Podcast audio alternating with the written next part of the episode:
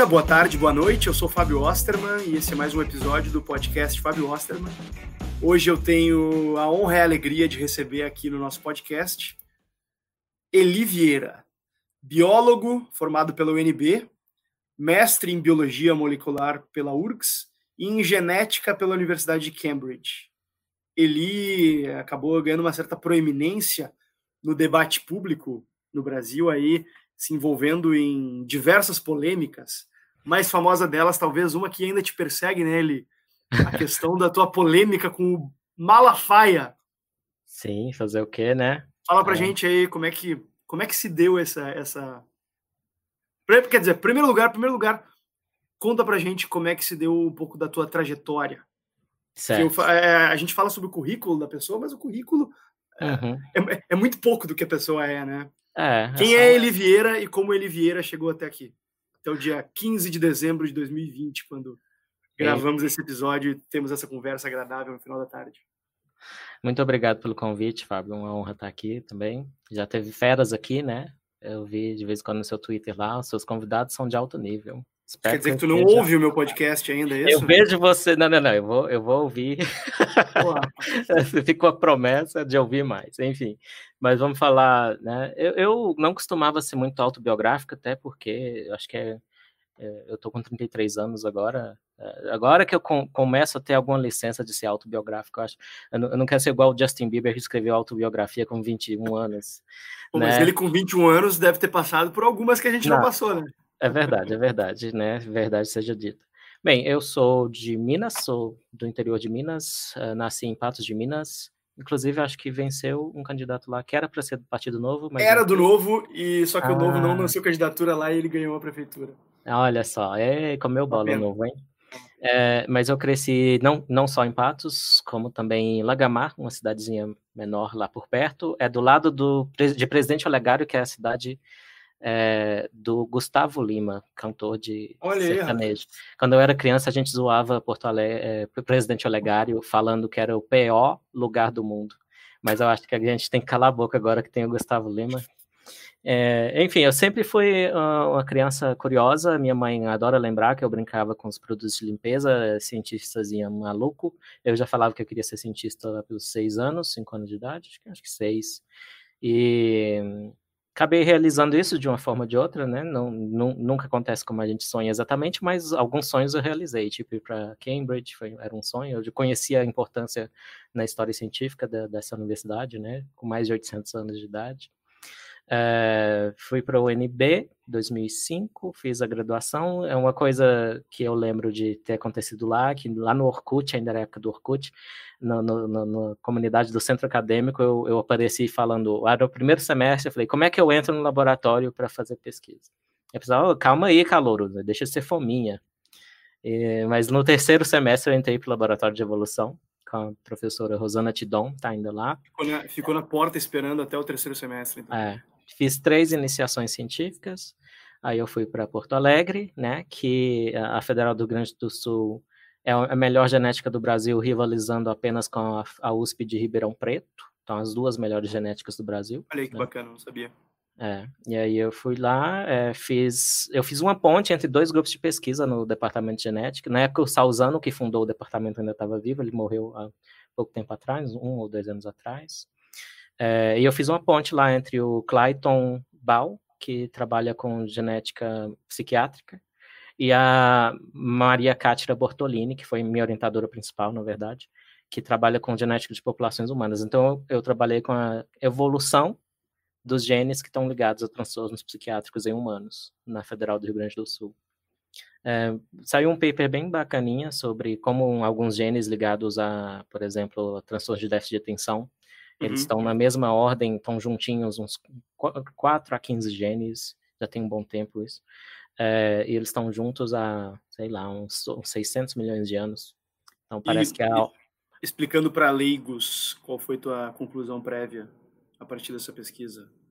A conclusão principal, eu acredito que tenha sido que pode ser que a posição desses genes no genoma, onde eles se encontram, seja importante para a expressão deles, seja importante para, uhum. talvez, como eles afetam a mente humana né, ao ponto de umas variações desses genes, não, não é o gene, mas algumas variações a gente chama de alelos, estão ligadas a alguns transtornos. Mas os transtornos psiquiátricos, é, como todo comportamento, ou a faceta comportamental humana, são afetados por centenas ou milhares de genes. Então, a gente acha um ou outro. Agora, a gente tem ferramentas melhores é, para né, a gente chama de varredura sobre todo o genoma, na verdade é uma tradução minha, nem sei se todo mundo traduz assim, que chama GWAS. Enfim, eu não fiz isso, que isso é caríssimo, era mais caro ainda na época que eu comecei, em 2010, mas eu acho que foi um mestrado interessante. Aí, quando eu fui para Cambridge em 2012, é, setembro de 2012 eu cheguei lá, é, aí eu fui trabalhar com a famosíssima bactéria na biologia, que é a Wolbachia, e duas outras, outra famosa também, a Rickettsia, que até causa algumas doenças humanas, e elas manipulam a reprodução de artrópodos, de insetos principalmente, que são os artrópodos mais famosos e mais diversos. E às vezes essas bactérias, elas, é, elas transformam machos e fêmeas. Então, hoje em dia eu falo tanto de transexualidade, né, que eu me interesso por natureza humana também, mas dá para ver um sinalzinho ou outro aqui se você forçar um pouco na trajetória aí que você está falando. E o que, e o que, te levou, o que, te levou a trabalhar, a buscar trabalhar cientificamente com esse tema especificamente? Tu queria Tu era uma das pessoas que queria salvar a humanidade, queria mudar o mundo, queria fazer o bem. O que, que te levou lá? Ah, não. A minha faceta de querer fazer o bem, querer, não, não, eu acho que eu não chegava a falar salvar a humanidade, não. Mas uh, quando eu era pré-adolescente, eu lembro que eu tentei entrar no Green, Greenpeace, mas não entrei, que eles uh, queriam uma taxa de membresia, não podia pagar. E eu saía com a câmera, na época do filme ainda, é, tirando foto de esgoto, esgoto ao céu aberto que tem lá em Lagamar. Espero que não tenha mais. É, então eu tinha alguns interesses assim né, so, sociais que tocam o social, porque ambientalismo não deixa de ser isso também. Sim. Mas o ambientalismo logo me desencantou. Talvez eu vi que o, interesse, o real interesse do Greenpeace era no, no meu dinheiro. e depois, é, em dois, nessa, nessa transição aí de UNB para URGS, em setembro de 2009, Uh, eu, eu já era uh, atuante nessa questão de religião, uh, de debates com religiosos, defendendo a minha posição, que é o ateísmo.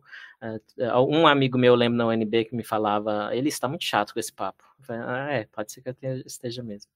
E aí eu, eu, eu cofundei, né, sou um dos sócios fundadores da Liga Humanista Secular do Brasil, que por um tempo foi a maior a associação humanista da América Latina. A gente teve uns alguns mil membros. Hoje em dia ela está meio parada. E vocês então, tinham uma sede aqui em Porto Alegre, alguma coisa assim? Uh, não, a, a sede foi fundada em Porto Alegre, a Liga Humanista, não, a uhum. sede física não, a gente usava nosso próprio apartamento, eu e os meus amigos, sim, sim. Mas, mas, era sempre foi uma coisa bem online, né, uh, e foi logo, né, no período pós-publicação daqueles best-sellers de ateus, tipo Richard Dawkins. Uhum. Sinceramente, eu nunca fui muito fã daquele livro Deus um Delírio, não. Eu acho que para conversar com religiosos não é a melhor abordagem, não, que é muito debochado. Então, na verdade, é um livro mais para ateus lerem e se divertirem do que para mostrar para religiosos. Deixa, deixa eu é. aproveitar e te perguntar, então, como é que foi o teu, a tua chegada ao ateísmo?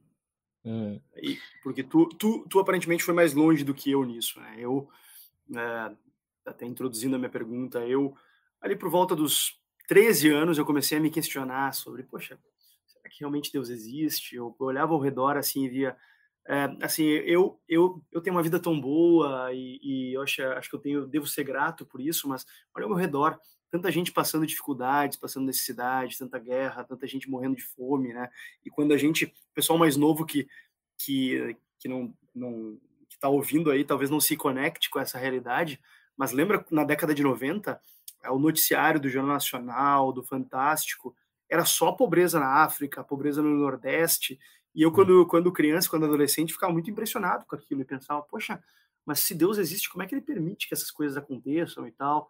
É, eu já começava a fazer algumas conexões, não, mas aí é por causa da ação do homem, e buscava entender a partir da, da lógica do livre-arbítrio, mas a coisa não, não me convencia, e eu comecei a desenvolver um, um ateísmo meio rudimentar, mesmo sem ter acesso a uma literatura. Mas, uhum. Em algum momento da minha adolescência, eu cheguei à conclusão de que uh, era um tema sobre o qual eu não tinha nenhuma perspectiva de encontrar uma resposta uhum. concreta. Então, eu resolvi me render ao agnosticismo e certo. suspender juízo sobre isso e me hum. dedicar a assuntos mais mundanos.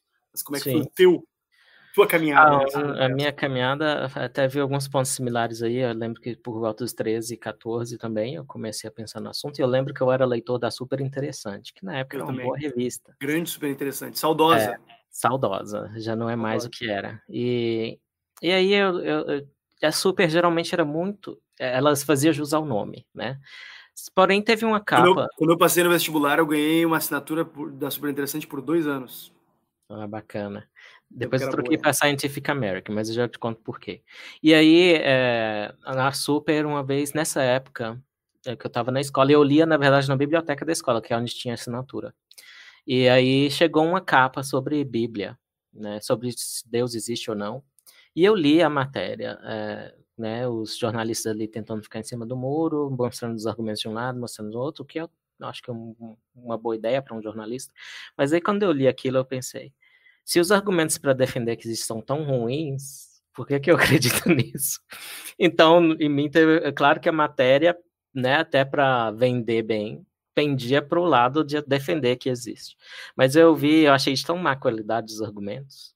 É, então você, você foi para o agnosticismo começando no problema do mal. Eu não pensei muito no problema do mal no começo.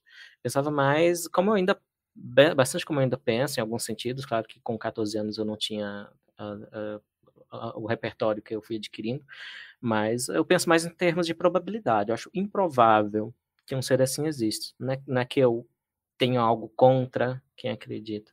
Eu acho improvável. É, então, eu, o meu principal texto sobre isso, que até é, provavelmente eu reescreveria de outro jeito hoje em dia, não que eu, eu acho que está errado, eu, ele defende isso, eu, eu, mostro passo a passo o meu raciocínio de, da conclusão da improbabilidade de existirem deuses em geral, não, nem estou né, especificando que é o deus da, das religiões abraâmicas, né, judaísmo, cristianismo e islamismo, que é o mais improvável, embora certos atributos que, que, da, da, deem, que dão a ele, né, uh, pode ser que interfiram na probabilidade dele também. Mas, em geral, é, eu considero improvável. Eu acho que, assim como eu saí aqui, é, eu, eu sei que não vai cair um meteorito na minha cabeça se eu sair aqui agora. Não, eu não sei. Eu acho improvável. Eu acredito que vai cair? Não, eu não acredito. Da mesma forma, eu acho improvável que deuses existem, portanto, eu não acredito neles. O, nome que eu dou isso para isso é ateísmo. E, e eu lembro que eu, quando eu tentei contar isso para os meus pais, eu tinha uns 16 anos já, então já tinha uns, uns dois anos que eu estava pensando assim. E aí eles falam, não, eh, meu pai falou, isso não se diz, isso não se diz, que Deus não existe. Eu falei, não, e, e, eu não falei que Deus não existe, eu falei, eu não acredito em Deus. Aí minha mãe me levou para o quarto e pegou uma, uma, uns trechos bíblicos que defendem mal a existência de Deus. E aí eu, não, eu falei, não, beleza, mãe, tudo bem. Depois, uns. Não, aí isso foi antes dos 16 anos. Quando eu fiz 16, estava no ensino médio. Chegou a fazer, chegou a fazer comunhão, crisma, Sim, coisas assim? Né? Inclusive teve crisma, uma fase... inclusive? Crisma, fiz tudo. Crisma, inclusive, então, então, então a crença católica foi confirmada. Provavelmente, sim. Provavelmente a igreja católica fiz... ainda me conta aí no censo dela como, eu como fiz, católica. Eu fiz comunhão, eu, eu fiz comunhão, mas eu, eu, eu, eu, era meio, meio troublemaker na comunhão, assim, ah. fazendo perguntas, né? Eu fiz com 11 Aham. anos, mas eu optei por não fazer a crisma daí.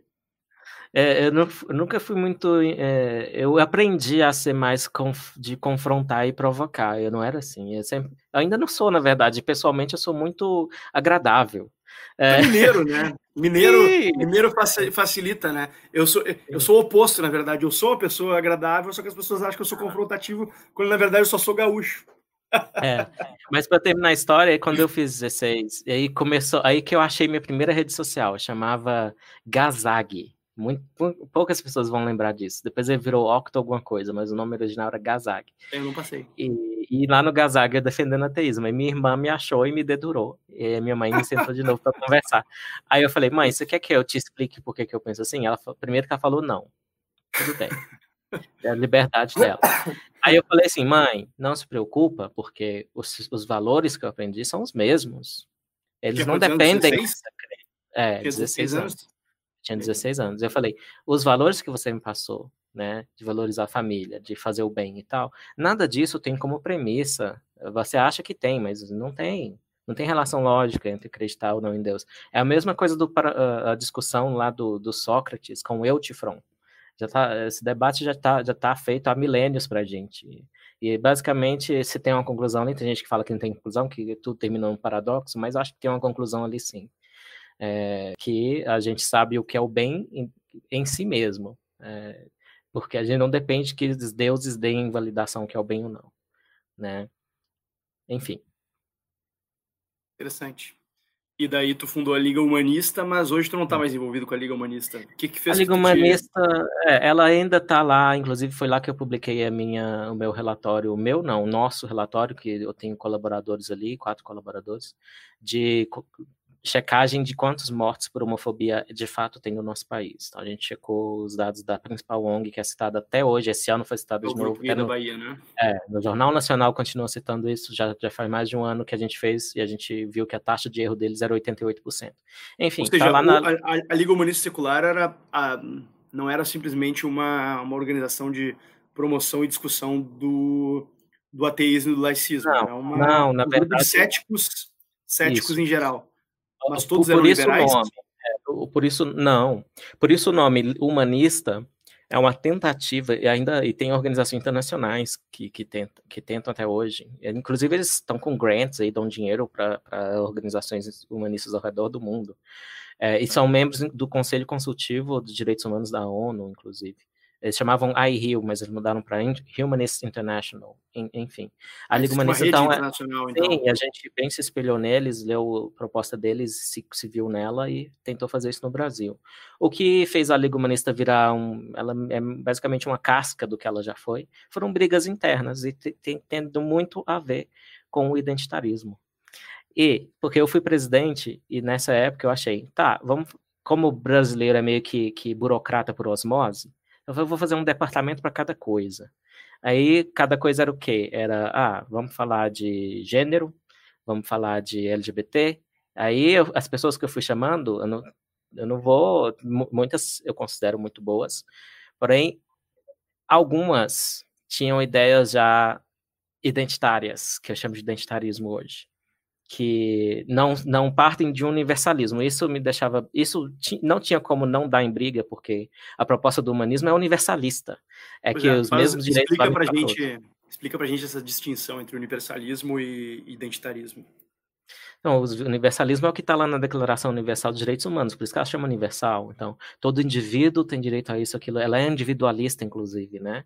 Refletindo bem que ela tem uma base liberal também, que, que vem dessa tradição liberal.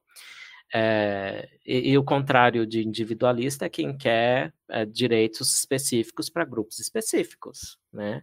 É, direitos coletivos, que está né, bem na moda na universidade, apesar da, do espírito da Declaração Universal, o coletivismo nos estudiosos de direitos humanos foi ficando cada vez mais comum, ainda é mais muito comum. É um outro acadêmico que você encontra que, é, que, é, que fala, não, não tem direito coletivo, por exemplo, é, e são libertários, tipo o Michael Hilmer, que é um filósofo que eu gosto, que é libertário, e ele fala, não tem essa coisa de direito coletivo. Direitos só fazem sentido pensando em indivíduos. E aquele indivíduo racional dos iluministas, né? Claro que a gente reformou um pouco o iluminismo desde então, mas o, a ideia é que cada pessoa é um ser racional, portanto, não só tem direitos, como responsabilidades também, se é racional, ora.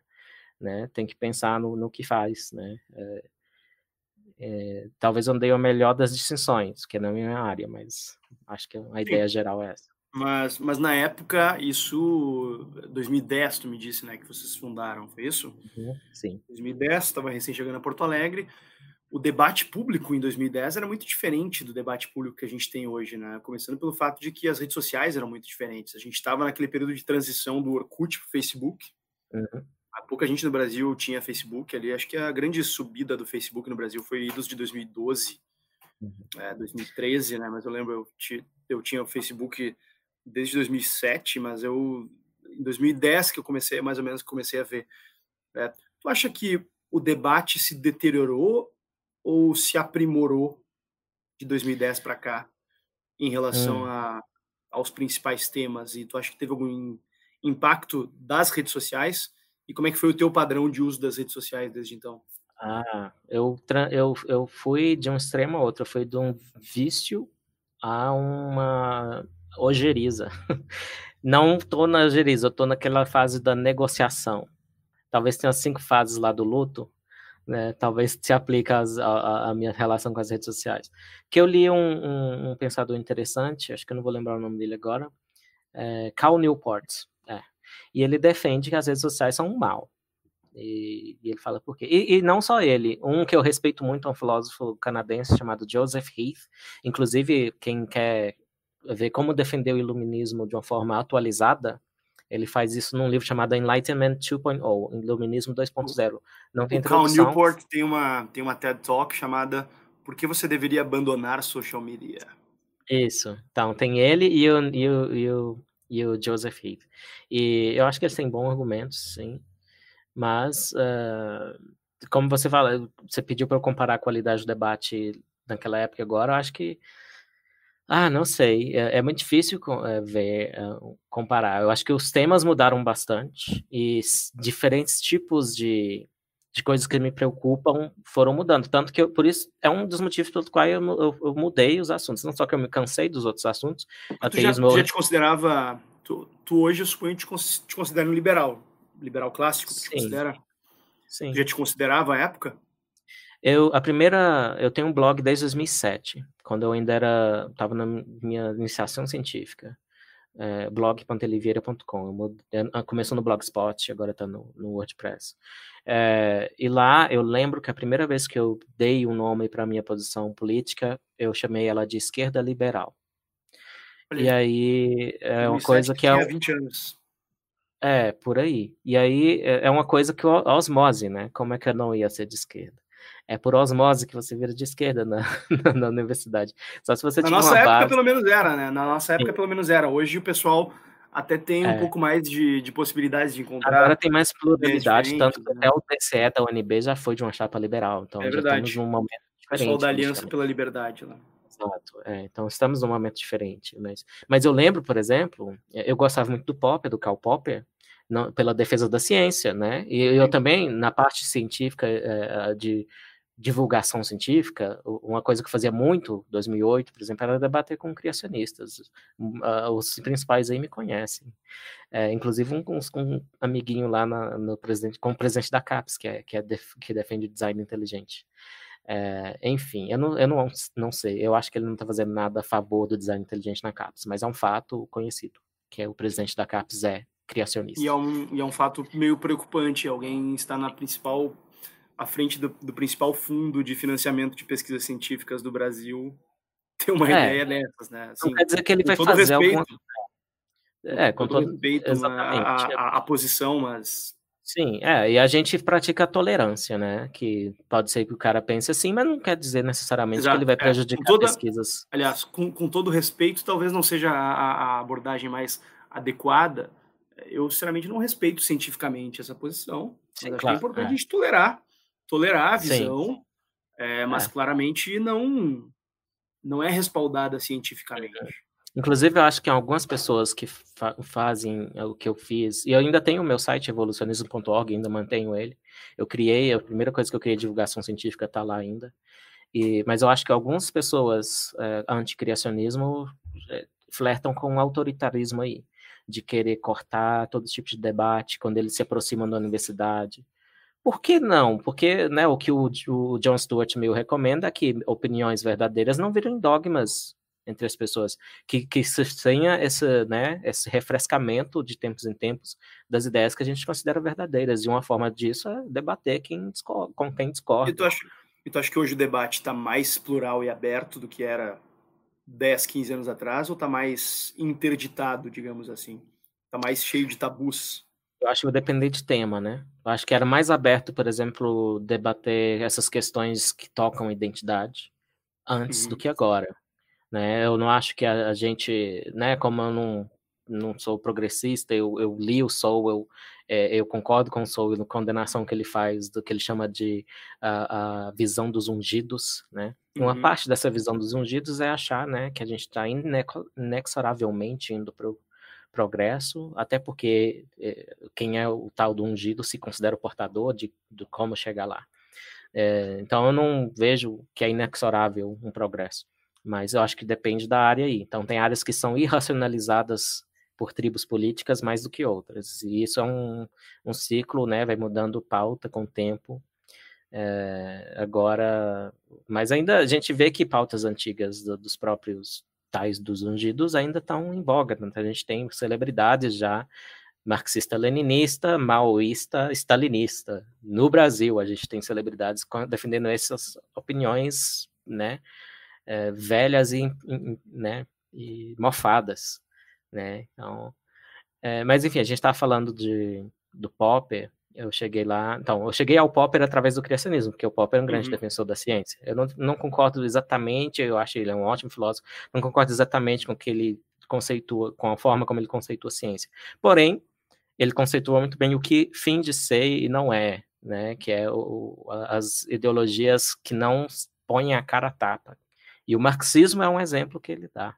É, e o, o, seguidor dele, é, o Lakatos, é, também dá um exemplo, o marxismo como exemplo. Marxismo, psicanálise. Então, acho engraçado que o popperianismo, Popper e seus seguidores, dentro da filosofia, sempre deixaram claro que para eles o marxismo e a psicanálise eram pseudociências ou não ciências. E muita gente que usa a definição do Popper hoje de ciência, que é a falsibilidade ao critério que define o que é ciência, esquece que o marxismo e a psicanálise não atendem o critério e que desde o começo estava lá entre os grupos, as ideologias, as ideias criticadas, né, pelo pelo Popper. Então, eu lembro, por exemplo, em 2009, eu fiz, a, eu fiz tanto o bacharelado quanto a licenciatura na UNB, e numa disciplina me botaram para ler Paulo Freire, e era um livro que é um debate com um tal de Ira Shore, um americano. Aí eu lembro, eu escrevi uma resenha, né, daquele jeito para ganhar uma boa nota, mas eu falei francamente lá, tá no meu blog, inclusive, até hoje, essa resenha, eu falo, não faz sentido nenhum ficar, uh, não, não vejo nenhuma conexão de defender a ideologia marxista e melhorar a educação. Na verdade, parece mais uma cooptação da educação para outra coisa, né? Outro, outro ponto que, que é mal compreendido do Popper, que eu já tive batendo nisso nas redes sociais, é o paradoxo da tolerância, né? Totalmente. O pessoal, o pessoal geralmente fala que é, faz, circula até por aí aquela, aquele cartoon que uhum. fizeram é um cartoon, é, é, e, e, pensa, pensa bem, sem, sem nem tocar no assunto. É uma, explica, uma, explica pra gente aí do começo. É. É uma nota de rodapé de um livro que é A Sociedade Aberta e Seus Inimigos, que é um livro considerado fundacional, importantíssimo no pós-guerra, que foi uma condenação intelectual profunda dos totalitarismos e uma defesa do liberalismo. É isso que, que esse livro faz. Isso que levou o, o Popper a ser um Sir Karl Popper. Ele foi, né, ganhou o, o, título de nobreza lá da rainha da Inglaterra.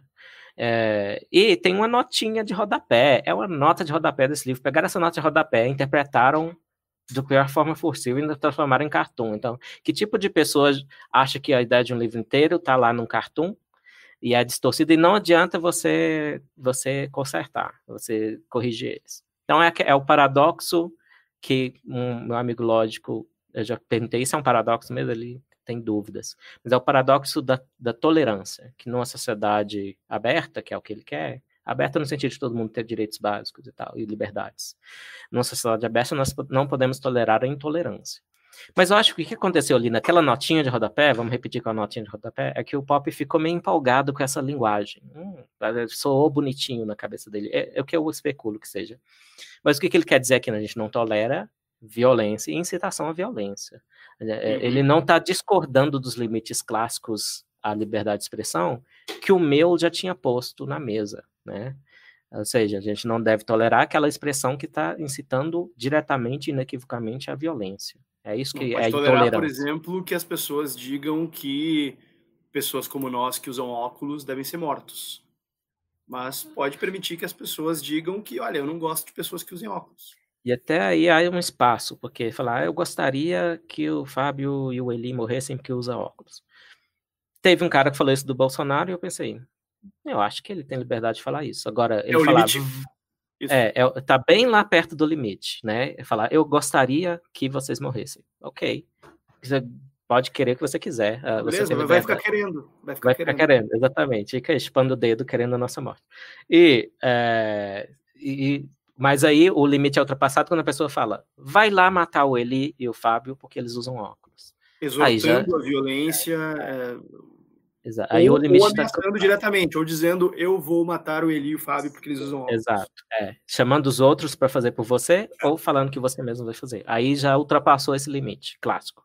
Sim. É um dos limites clássicos, não é o único. E, o que é, é, é, é, que essa, essa história mal compreendida acabou se popularizando por meio de um, um uma charge bonitinha do, do Pictolini, que é uma página no uhum. Facebook, uhum. enfim, é um site que faz charges bacaninhas, Sim. assim. Sim. E eles falam basicamente o seguinte, né? Quando estendemos a tolerância para aqueles que não toleram abertamente, os tolerantes acabam sendo destruídos e a tolerância com eles. Então, por consequência aqui, qualquer movimento pregando tolerância é, e, e, perseguição deve ser considerado como fora da lei. Parece que no final uma figurinha do Popper é, cartoonizado falando, é. por mais paradoxal que seja, defender a tolerância exige não tolerar o intolerante.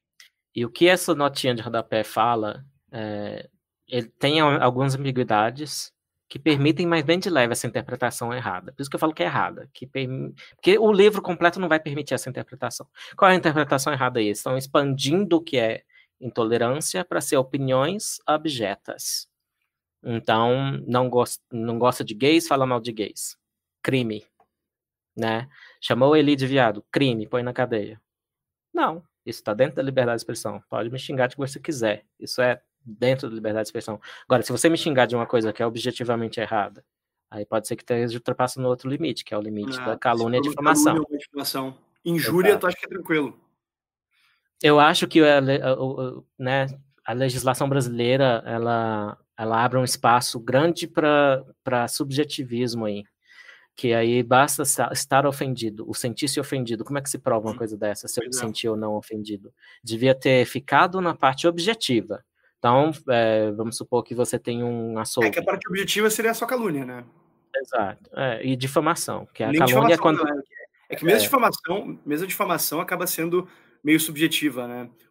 Tem um livro, aliás, que eu imagino que já deve ter lido, Defendendo o Indefensável, do Walter Block, em que ele, não, né? se não, te recomendo bastante, é um livro bem, provoca, bem provocativo, é, me fez ter várias reflexões no início da minha descoberta das ideias liberais. Eu li ele a primeira eu li ele duas vezes, li ele a primeira vez uns, faz uns 15 anos, e é bem interessante porque ele coloca, assim, que crimes uh, que são baseados na ideia de que tu está atacando a reputação da pessoa não deveriam existir porque ninguém tem a propriedade sobre a própria reputação.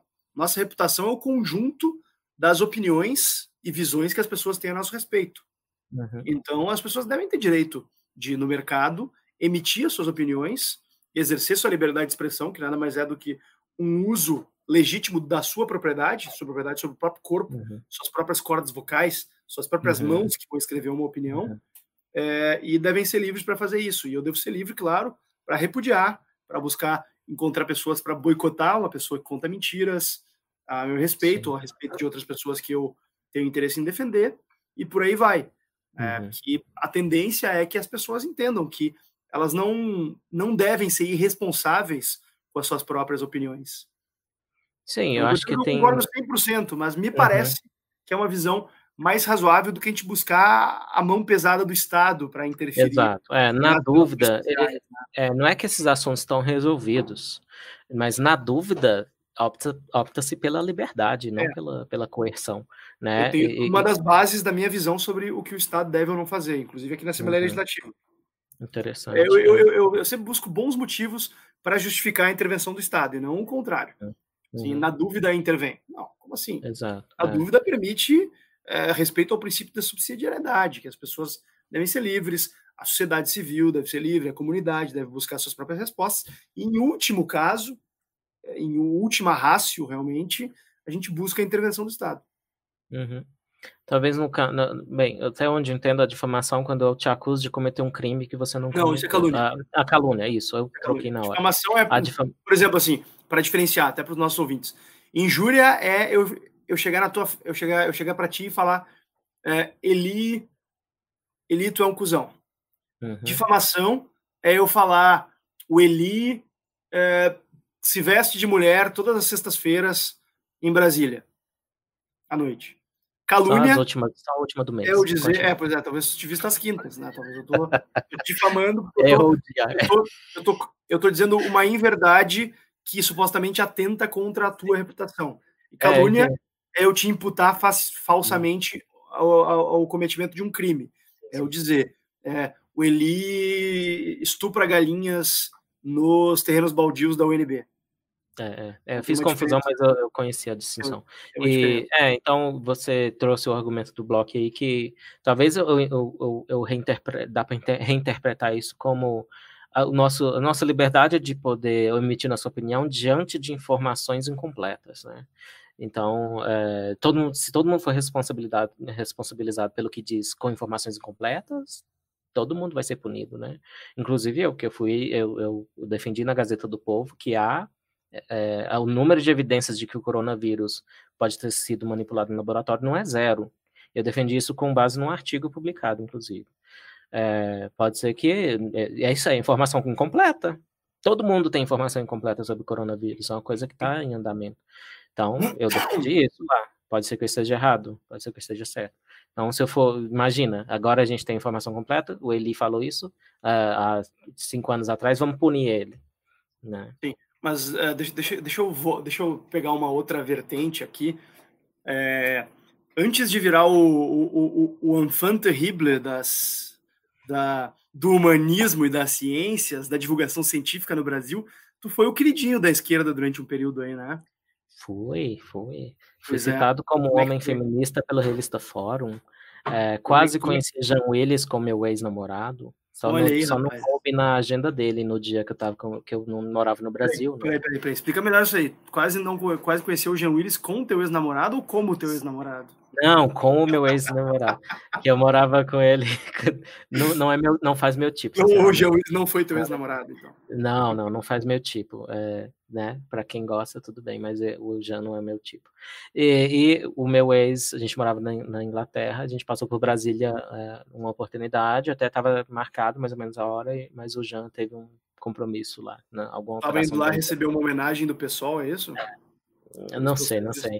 Mas o, o, o Jean, ele me chamou de ultraliberal, falou que eu tenho. Porque assim de liberdade, de defesa da liberdade já é ultra. já viram né? neoliberal. Mas, mas, mas, mas, volta um pouquinho na história, como é que se deu isso? Como é que se deu? Bem, ele gosta, ele gostava, não sei se ainda gosta, né? Da minha resposta ao Malafaia, né? E eu, eu gosto de opinar. Em 2013, 2013 foi isso? Foi 2013, isso. o Malafaia esteve no, no, num programa aí desses canais. Marília Gabriela no SBT. Ah, foi na Marília Gabriela? Olha aí. Foi, foi.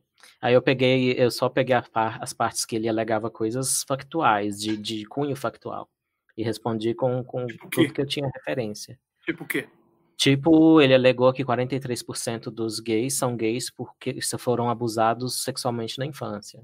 Eu achei o artigo, eu, eu, lembro que eu procurei no Google Escola 43%, pedofilia, alguma coisa. Achei o artigo, não era isso que o artigo dizia. E o Malafaia ainda acrescentou coisa que o artigo não dizia, que aí o resto escolhe ser. Não, o artigo também não disse isso, não. Então, e para um psicólogo, acho que é até bem grave um, um, erro desse, que é um comportamento humano, tem tudo a ver com psicologia. Ele está dizendo que quase metade é abuso sexual e outra metade simplesmente escolhe ser. É, enfim. E aí, né, eu, assim, eu meio que fui um queridinho por um tempo, não muito longo, que lá por 2012 eu já. tu, só, tu, só, tu só desfez os 2014, né? argumentos, né? os argumentos dele a respeito dessa predisposição a partir do abuso sexual. Sim, eu desfiz os argumentos do Malafaia, mas voltando lá para o Jean, Jean Willis, é, sim, eles gostaram, né, de ter aquele ar de autoridade, uma pessoa que está fazendo doutorado na Universidade de Cambridge e tal e tal. Mas a autoridade não está nos títulos que eu tenho ou deixo de ter, nem na instituição que eu estava ou deixava de estar. Está nas referências que eu citei, e eram sim, boas argumentos, né? Sim, sim. Mas claro que é, essas marcas de autoridade... Quem quiser ver o vídeo do Eli Vieira respondendo ao Malafaia, estará nos, no, na descrição desse episódio aí, o link. Uhum. Inclusive, eu fui convidado para palestrar para o Sindicato de Professores do Estado do Rio Grande do Espírito Santo, é, em 2014. Eu palestrei sobre a biologia da transexualidade, eh, coisa que eu ainda estou falando. Biologia eles acharam a biologia da transexualidade. Da transexualidade.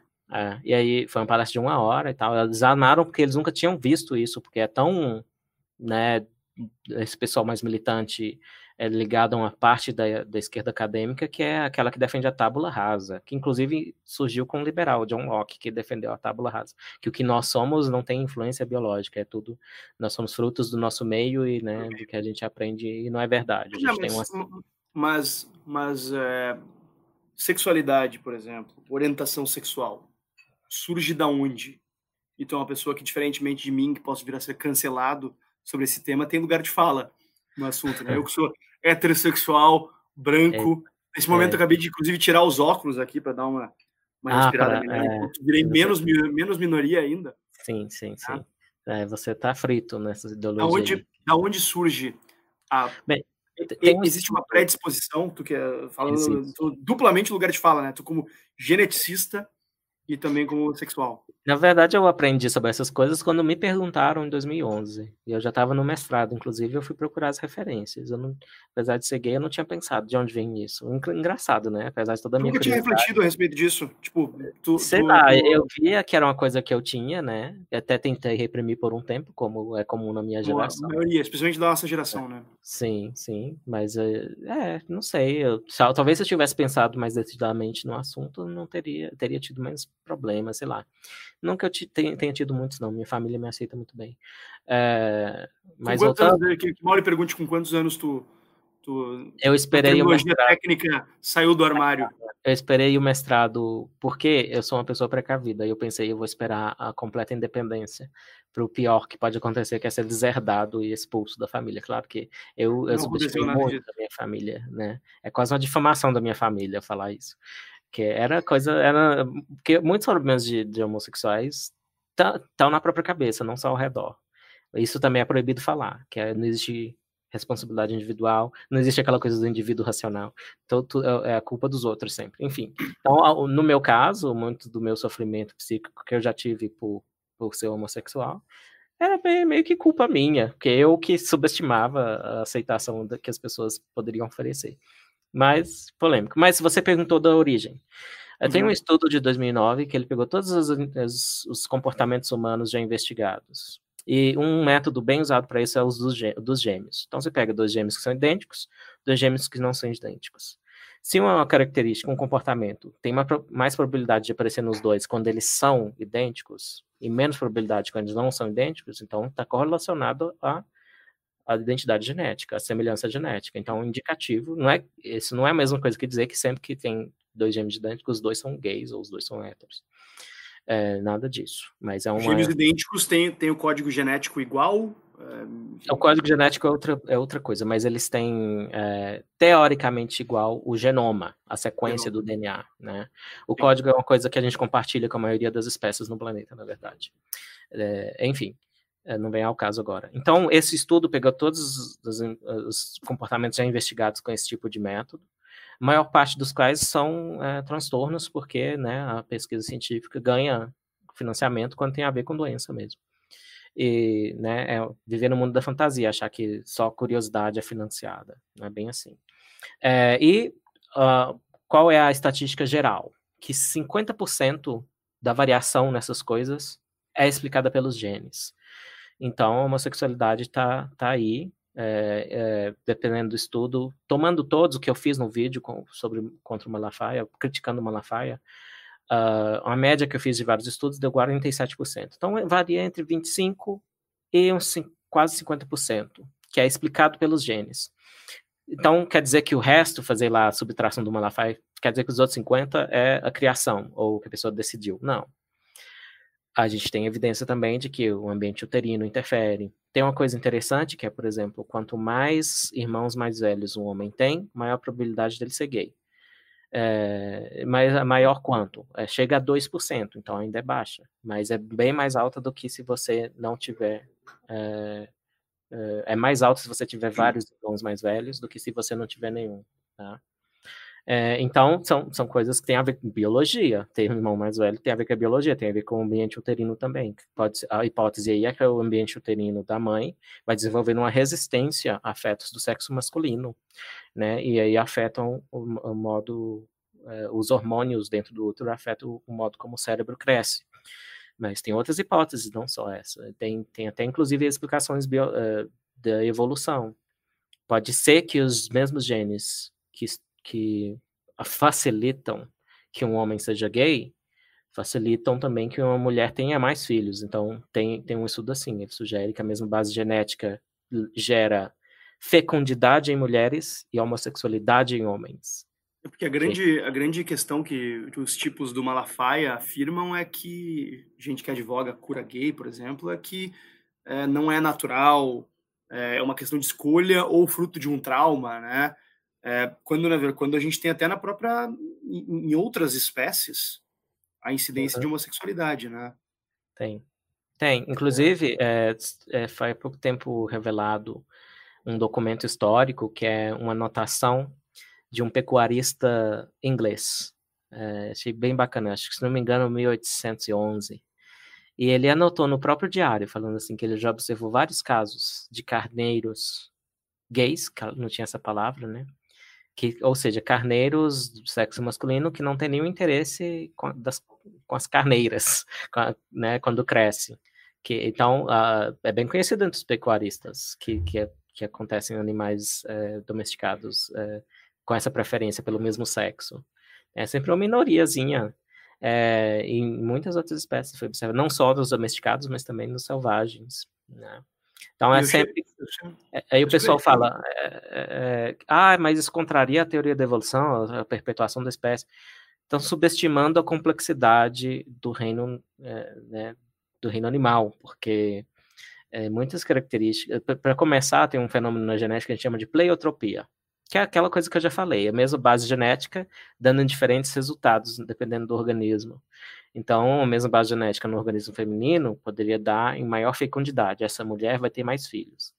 É, e essa mesma base genética em homens, ah, esse homem provavelmente vai ser gay. Né? Então, é, tem essas complexidades, não é?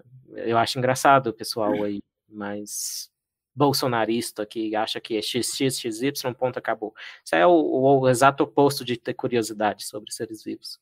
Dá para ver que não tem curiosidade nenhuma quando quer encerrar o debate em XX, XY, pronto, não quero, quero ouvir mais nada.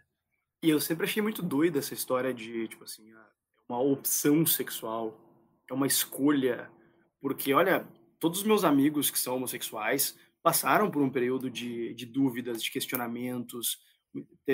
Eu conheço próximo, próximo de casos de pessoas que entraram em depressão é, pela dificuldade de lidar com isso, de se descobrir.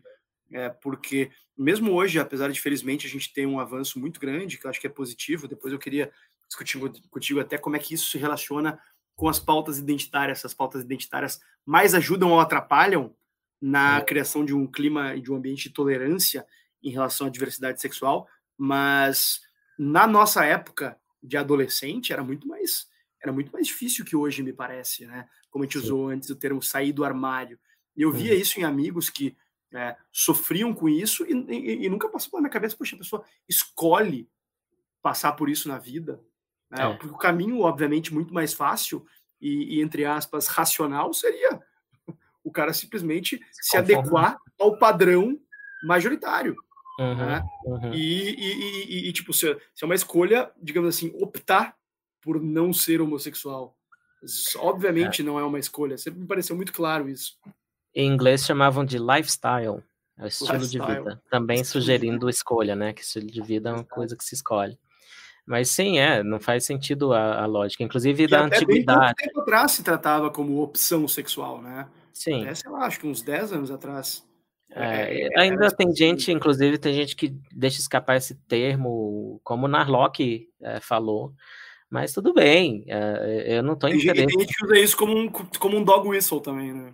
É, não, essa paranoia de dog whistle, pelo amor de Deus, o cara, olha o ateu falando pelo amor de Deus, mas o cara, o cara dá para ver que é, bem, é o termo que ele que ele mais ouviu, talvez foi esse, ou hum. que ouviu primeiro foi esse. Sim.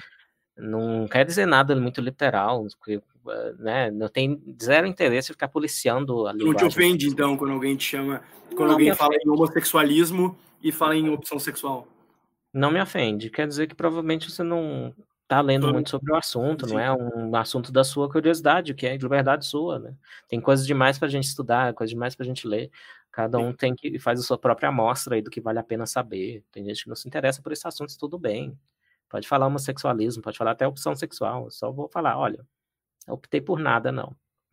Na verdade. É, é, é, o importante é não interditar o debate, né?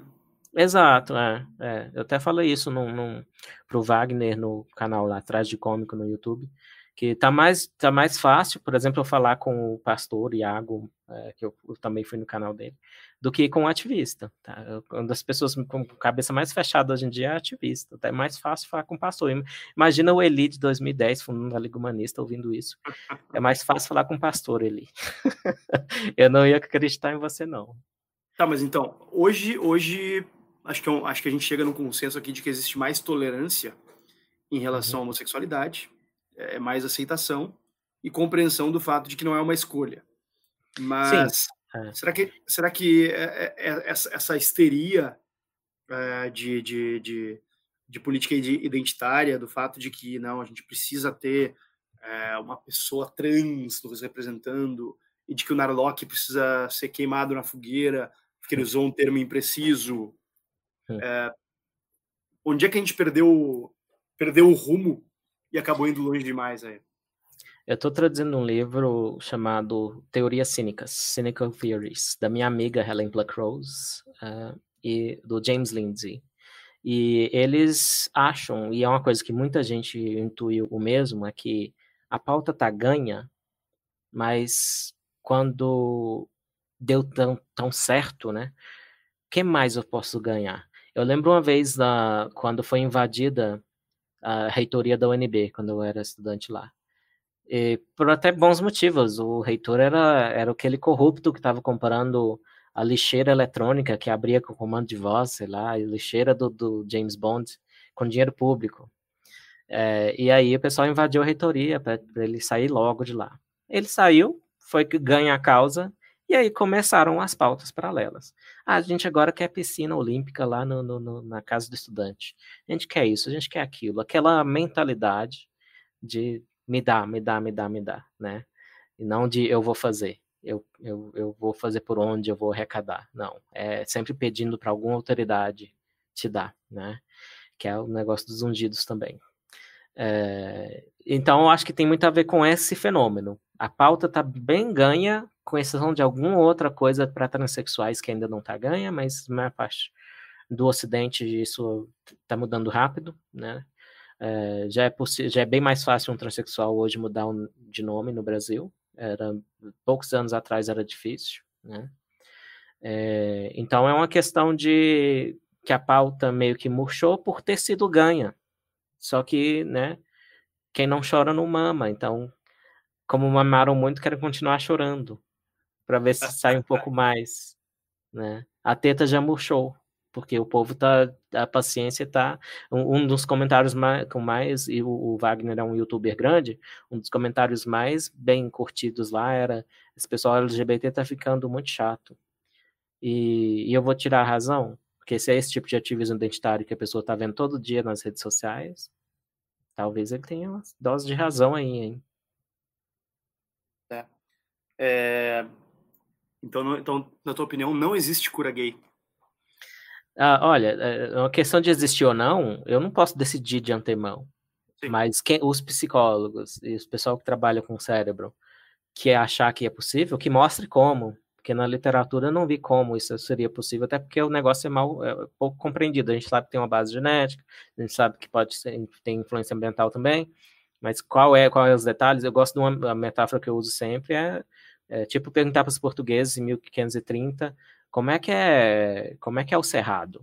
Eles estavam, eles só tinham chegado lá na costa, eles mal conheciam, o, eles sabiam que tinha uma massa de terra gigante aqui, eles não sabiam os detalhes. Então a gente sabe que tem uma base genética lá, a gente sabe os detalhes, a gente sabe que tem regiões do cérebro de homens gays que são similares a regiões do cérebro de mulheres heterossexuais, pode ser que estejam ligadas à atração direcionada a homens. É, mas os detalhes ainda estão muito a serem descobertos. Então, como é que se muda uma coisa que mal se entende? Então, quem acha que dá para mudar, que, que mostre como. Está aí, está tá aberta a literatura científica. Infelizmente tem uma certa dose de influência de ativismo dentro da literatura científica também, mas acho que é possível achar um, um, um, periódico científico que aceite uma proposta dessa, se ela funcionar, se tiver evidência de que funciona. E se a pessoa quiser se submeter voluntariamente a isso, né? O que, que tu é, acha, por claro. exemplo, dos tratamentos, dos tratamentos psicológicos daquela psicóloga Marisa Lobo, né? É, a Marisa era... Lobo, bem, para começar, até onde eu vi, ela segue o Freud, ela segue a psicanálise, que é uma pseudociência, como a gente já tratou aqui. É, e o que aconteceu, por exemplo, tem, tinha uma ONG. Psicóloga cristã. É, cristã. É Na verdade, ela tentou criar sua própria é, vertente, né? meio que quebrando aí com a laicidade da, da psicologia, que, como toda área que tem a pretensão de ser científica, tem que ter laicidade, não pode se basear hum. em dogmas religiosos, tem que se basear em evidências. Enfim, ah, ela criou a própria, mas eu já vi ela citando psicanálise. E, na verdade, a graduação em psicologia no Brasil ainda é bem um horror, é bem coisa, tem muita coisa ainda ultrapassada. É, é porque é, é, eu acho que é uma influência do relativismo, que dão várias escolas de pensamento e, não, não, e nem te convidam a pensar criticamente qual seria melhor. Não, não tem melhor. Todas são igualmente verdadeiras, ou cada um fala, pode ser que todas tenham algo de valor, tudo bem. Mas eu sim, até eu falo um pouquinho disso porque eu tive psicologia, algumas disciplinas na graduação também, voltada para educação. E era bastante desanimador que me passava. Me passava um Lacan. Lacan que tem que tem é, é uma ponte entre psicanálise e pós-modernismo, duas áreas com, com bem pouca relação com ciência para dizer o mínimo, né? Uh, enfim, mas uh, se tem cura gay, eu quero ver evidência de que, que, de que existe isso, que é possível mudar a orientação sexual de uma pessoa. Até hoje eu não vi nenhuma evidência convincente disso.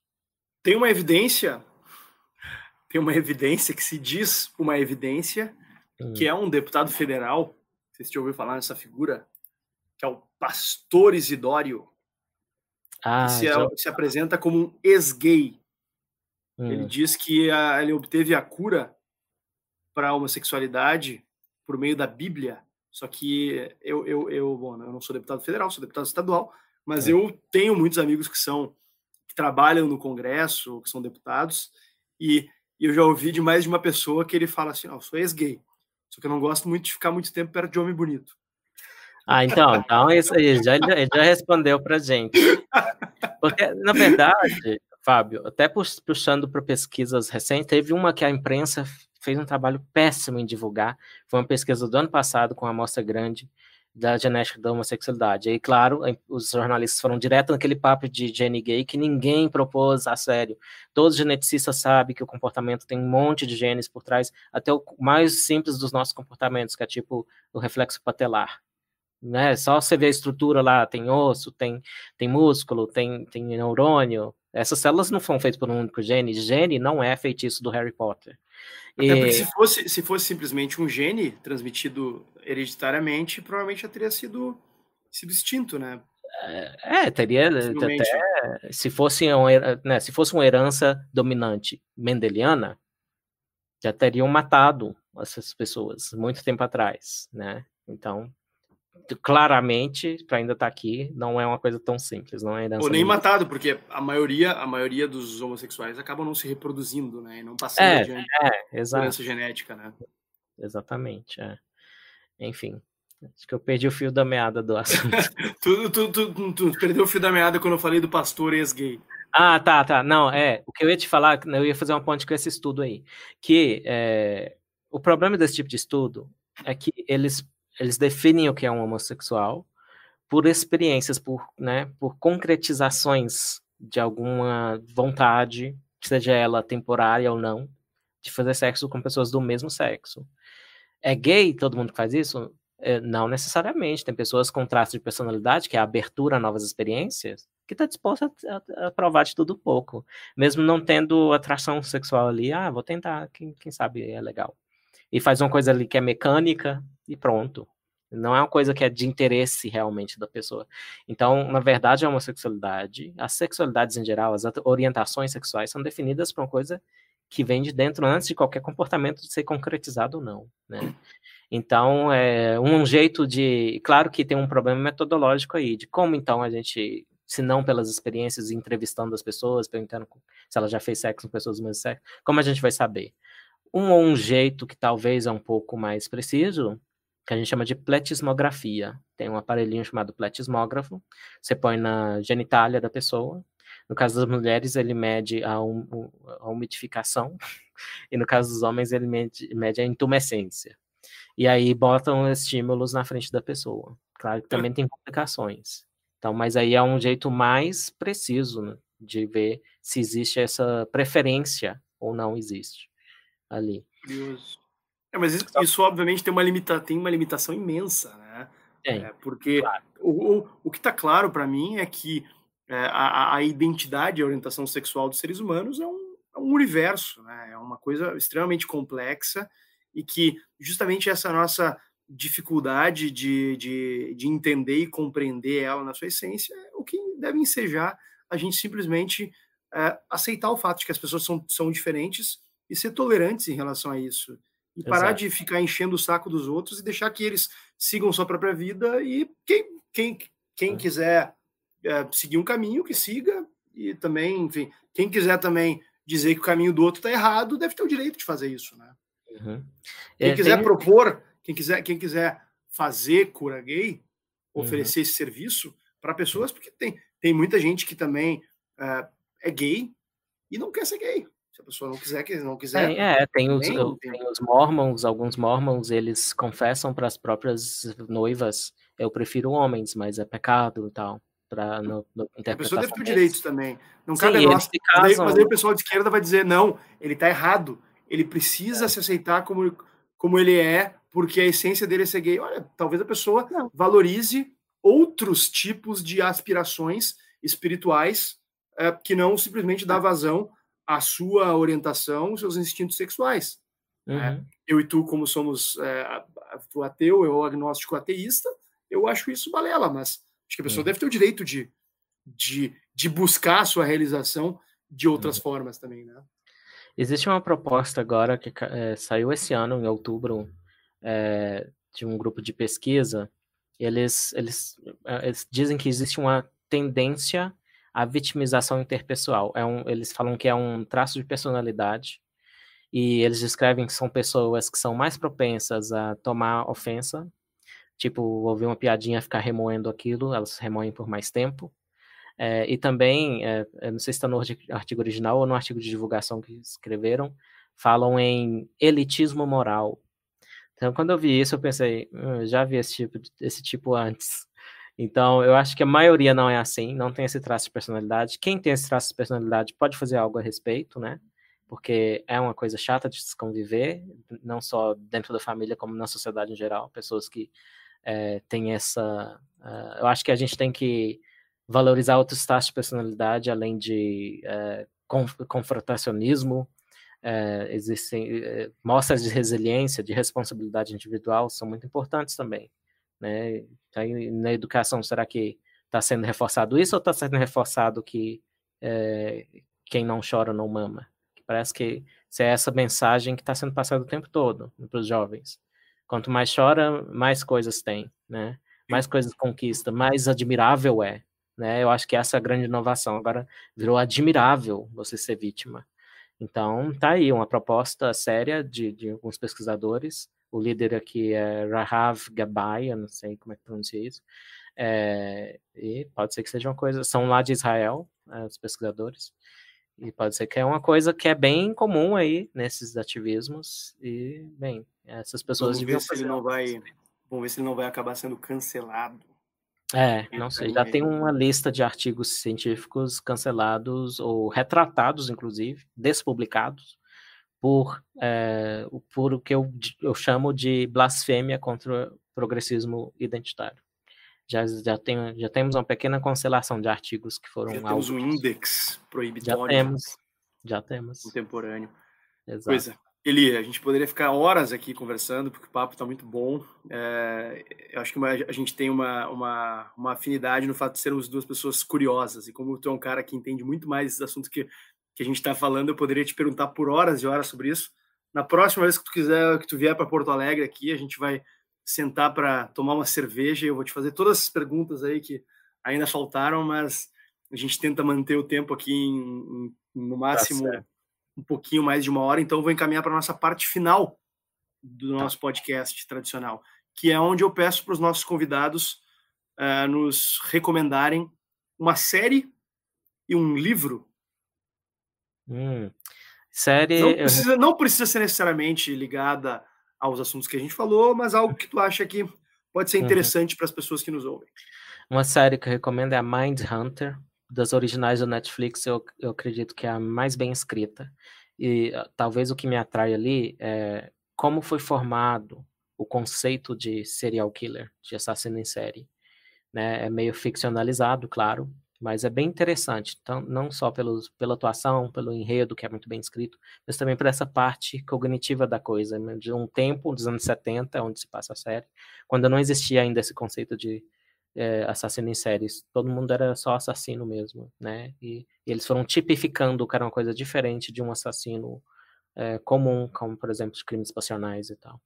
É bem interessante, é... eu já vi essa. Ela, é, é, eles criam uma unidade no FBI que começa a entrevistar é, criminosos nas, nas penitenciárias para buscar entender as motivações e o que uhum. havia por trás deles. Né? E no meio disso, claro, tem também os, os dramas próprios dos personagens aí, é bem interessante mesmo. É, muito bom. Tem duas temporadas, né? Não saiu a terceira. Sim, tem duas, só duas por duas. enquanto. Será que vem uma terceira aí? Tomara, que é, Tomara. espero que continue naquele nível de qualidade, né? Boa série. Mind Hunter, pessoal, tem no Netflix. Livro. E, livro. Eu já falei do Iluminismo 2.0, que não está traduzido, pode ser que eu traduza, Enlightenment 2.0, mas como eu já falei isso, vamos... vamos, vamos esse, esse é de quem? Eu não, eu não, eu não lembro Esse é de Joseph Heath. Heath. O mesmo jeito que se escreve Heath Ledger, aquele ator, Heath. Joseph uhum. Heath. O primeiro nome do ator é o segundo nome dele, uhum. Joseph Heath. Vai estar nas nossas notas. Iluminismo 2.0. E então eu posso recomendar outro dele, que foi como eu me introduzi a pensar um pouquinho em economia, que é eh, eu acho que tem tradução, e a tradução é lucro sujo. É, ele, eu acho que ele até mudou o título depois. Apesar do título, não é nenhuma panfletagem anticapitalista. É, metade do livro é dedicado a falácias econômicas à esquerda, metade a falácias econômicas à direita. E, interessante. Do ponto de vista Realmente, de um filósofo. É. Aqui, ó, Joseph Heath, Joseph Heath, Lucro Sujo, lições é. para quem odeia o capitalismo. É, ele ficou famoso no Canadá por um best-seller chamado The Rebel Cell, que eu não li ainda. Como Mas é que é em inglês esse aqui? É, o Rebel Cell? Não, no, no Lucro Sujo. É Filthy Lucre. Filthy Lucre. Mas tem outro título que eu não lembro agora. Eles usam lucre, é mesmo, na verdade é uma palavra que o inglês tomou emprestada do francês. Normalmente seria profit, filthy profit, mas ele colocou lucre para ver soar mais bonitinho. Interessante, tô vendo aqui. Ah, tá muito caro no Kindle, senão eu já, ah. eu já comprava aqui, em inglês. Mais brasileiros deviam ler o Joseph Heath, é um, um Legal, cara muito cuidadoso no pensamento dele e nem se considera libertário, nada disso. Ele se considera provavelmente social, entre social-democrata e liber, ele é, Ele é economista ou é filósofo? Ele é filósofo. Uhum. Bacana. Eli Vieira, muito obrigado pela tua disponibilidade, atenção aí. Um grande abraço e até a próxima. Eu que agradeço e eu provavelmente estou indo para Floripa em janeiro. Se quiser me encontrar lá na praia e eu me esconder minhas banhas, a gente está lá, tá? Valeu. Grande Valeu. abraço. Abraço. Este foi mais um episódio do podcast Fábio Osterman. Se você gostou, siga o nosso podcast na sua plataforma preferida e não perca o próximo episódio, sempre às sextas-feiras. Um grande abraço e até a próxima.